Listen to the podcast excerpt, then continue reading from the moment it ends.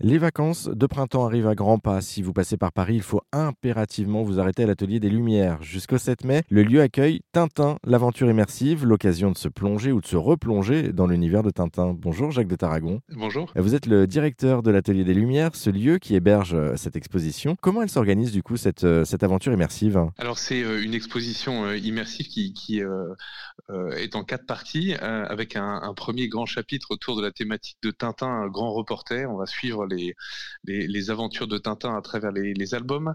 Euh, on a un, chapitre sur euh, le, capitaine Haddock et la garde rapprochée de Tintin, tous les, tous les amis célèbres de Tintin, la, euh, Castafiore, Milou, etc., le professeur Tournesol.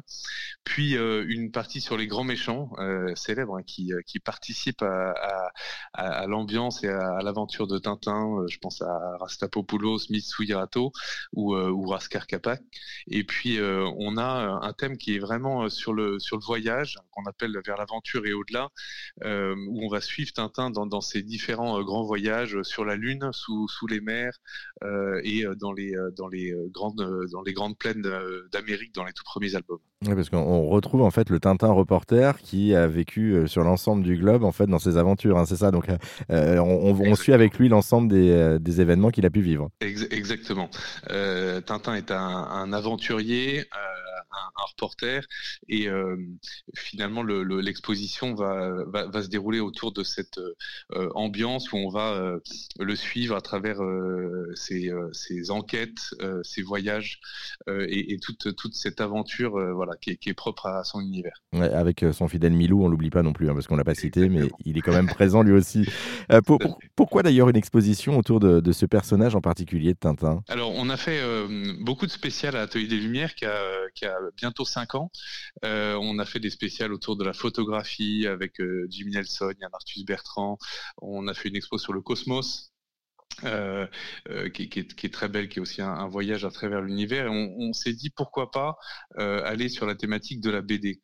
Euh, c'est vrai que c'est euh, quelque chose qui est, euh, populaire, Tintin l'est en particulier, et on a voulu bah, rendre hommage à Hergé à travers, à cette expo en, démontrant que bah, on pouvait donner une, une, seconde vie à Tintin, un, peu au-delà du, du, papier et des albums qu'on connaît tous. Voilà, en créant cette expo immersive pour permettre bah, à toutes les générations de le, redécouvrir autrement. Et du coup, le redécouvrir aussi en musique, parce que euh, on, l'explique, euh, cette aventure immersive, elle est musicale, mais musicale très contemporaine pour le coup. Oui, absolument. En fait, on a été euh, chercher tout simplement avec les ayants droit dans la discothèque de, de Tintin euh, pour essayer d'accompagner euh, l'expo au mieux et, et, replonger le visiteur dans le dans, l'esprit de l'aventure. Donc, on a été trouver des titres phares de des Beatles, de, de David Bowie, de, Iggy Pop, et puis en, toute fin d'expo, une belle musique de, Jacques Brel, euh, qui aimait beaucoup Hergé, euh, justement sur un, sur un hommage qu'on a souhaité rendre euh, à Hergé. C'est génial parce que du coup, il y a énormément de, de musique là aussi. Iggy Pop, vous le disiez, hein, The Passenger. On, passe par du John Williams. Euh, ça revient vers du David Bowie, Heroes, forcément. On, connaît, on a tous ça en tête. Ou encore euh, le, Jacques Brel, La Quête. Euh, c'est assez éclectique en termes de, de musique. Exactement. Et, et, du coup, ça accompagne, on, le rappelle, Tintin tout au long de, de son parcours. merci beaucoup, Jacques de Tarragon, hein, pour cette présentation. Tintin, l'aventure immersive, c'est à retrouver à l'Atelier des Lumières jusqu'au 7 mai 2023. Et puis, pour plus d'infos, les réservations, tout ça, c'est à retrouver également sur notre site internet. Rendez-vous sur rzn.fr.